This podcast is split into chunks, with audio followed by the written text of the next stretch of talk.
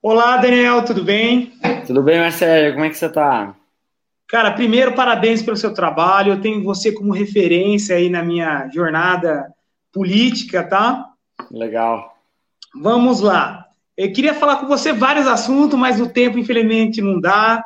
Eu estava uhum. relembrando aquele, aquele debate que a gente fez na Unicamp, né, sobre a CPI das universidades, né? Foi, foi demais, né? Ter a direita dentro do, do nicho da esquerda, foi muito bacana. Não vou falar sobre educação, mas eu preciso te passar dois dados para a gente bater um papo aí depois. Mortalidade infantil em Campinas, a gente está no número de 3.376 de 5.570 municípios. Taxa de escolarização, a gente está no número de 4.750 dos 5.570 municípios. É um absurdo esses números. A gente está falando de uma cidade, Campinas é a 14ª potência né, do país. Esses números a gente precisa estudar muito. Mas eu quero falar com você sobre a austeridade do dinheiro público. Né? Eu fiz o um levantamento através do site da LESP de cinco deputados. Fiz, levantei lá os gastos do deputado José Daniel, minto, Daniel José, do Henry, do Melão e do Sérgio Vitor. E levantei, por curiosidade, o, o gasto do Rafa Zimbaldi, que é pré-candidato a prefeito por Campinas. E eu achei um absurdo, eh, Daniel. Nós temos aqui número de assessores, 26 assessores, esses quatro deputados do Novo somado e 24 do Rafa. Carro oficial, nenhum carro oficial do Novo e um carro do Rafa.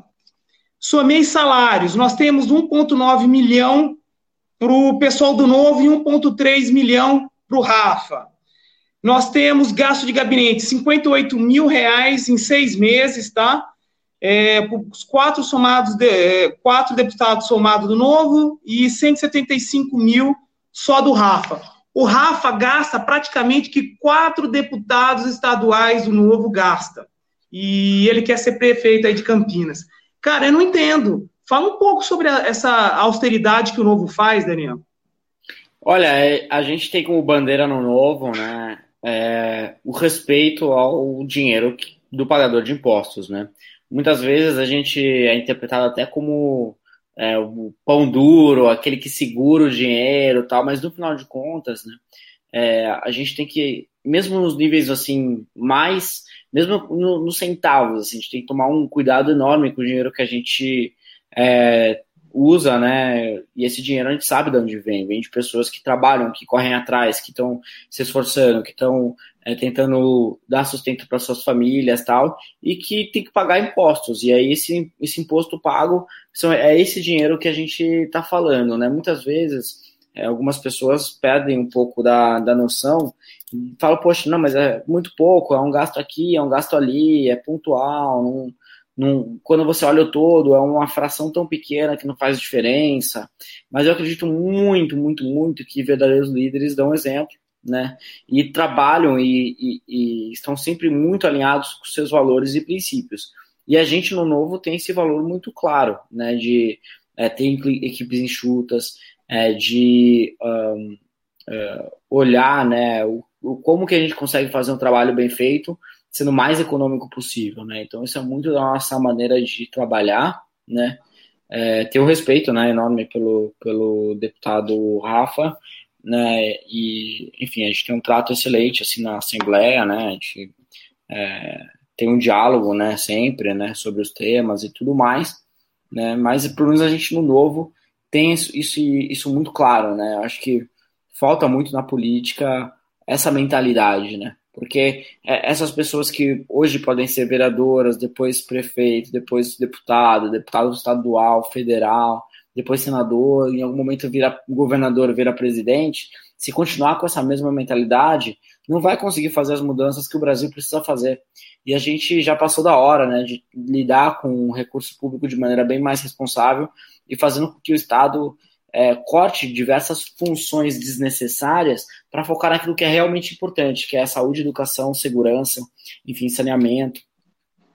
aliás, saneamento, inclusive, via investimento do setor privado.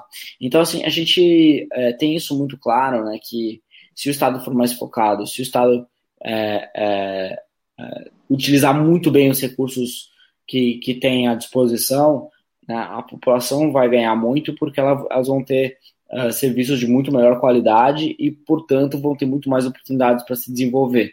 Né? A gente está falando aqui na educação básica, se cada um real na educação fosse muito bem gasto visando o resultado de aprendizagem, eu tenho certeza que a gente já teria feito uma série de mudanças é, para que uh, o sistema como um todo funcionasse e milhões e milhões de crianças e jovens espalhados pelo Brasil teriam muito mais oportunidades de crescer na vida. Então, é isso que a gente quer, para isso que a gente trabalha e, acima de tudo, a gente busca dar o exemplo nas nossas ações. Muito obrigado. Daniel, quero agradecer a sua equipe que está me apoiando aí em tudo que eu preciso na minha pré-campanha. Obrigado Legal. mesmo, viu? Até a próxima. Valeu, tamo junto. Valeu, obrigado.